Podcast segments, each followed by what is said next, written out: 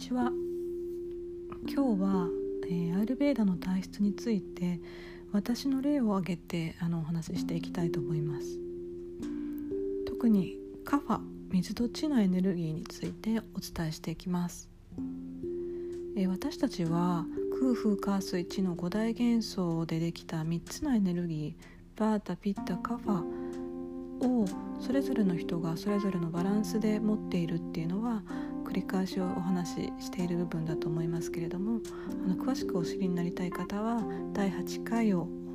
聞いてみてください。でえーと、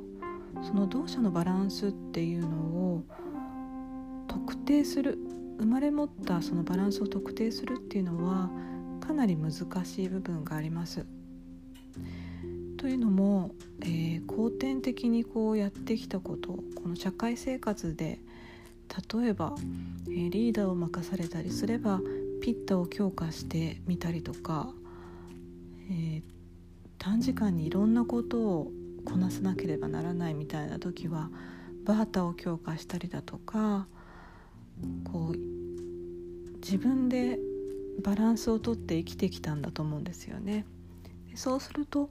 元来持っていたバランスっていうのは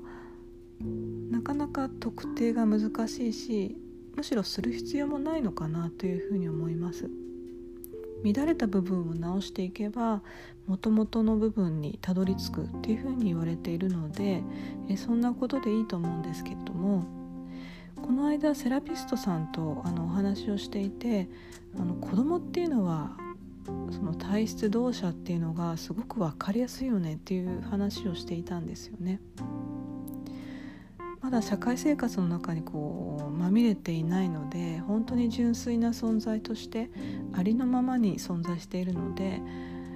ああの体質が分かりやすいですよね。それで私も子供時代のことを改めて振り返ったんですけど私小さい頃本当に小さい頃寝てばかりいてあんまりご飯も食べずによく寝てたそうなんですよね。それで、えーと、割とおとなしくて手もかからずっていう感じであこれまさにカファっぽいなって改めて思ったんですよね。でやっぱり自分の中のカファを自覚したんですけれども皆さんも是非ね子どもの頃のことを思い浮かべるとヒントになるかなと思うんですけれども。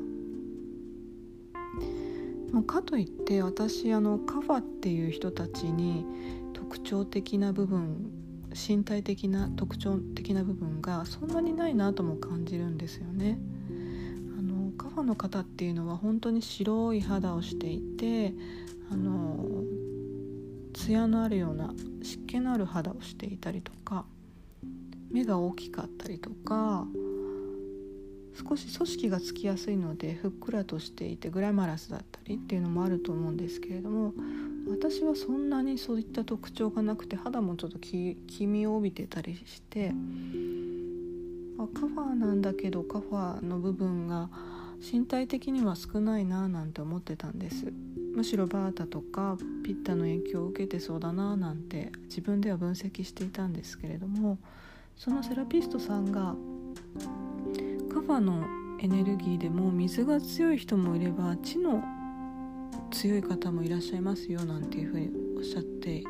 てあ私はちょっと水の方にフォーカスしすぎていて地っていうことをあまり考えてなかったなと思ったんです。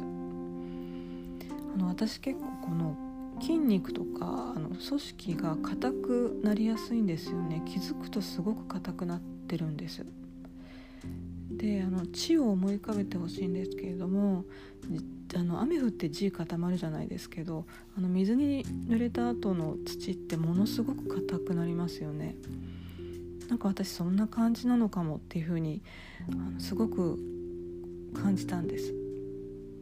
なんでこれからはちょっとカバーの中でも地っていうことをもう少し意識して考察してえ皆さんにもお伝えしていきたいなというふうに思っていますのでこれからもお聴きいただけると嬉しいです。今日もお聴きいただきありがとうございます。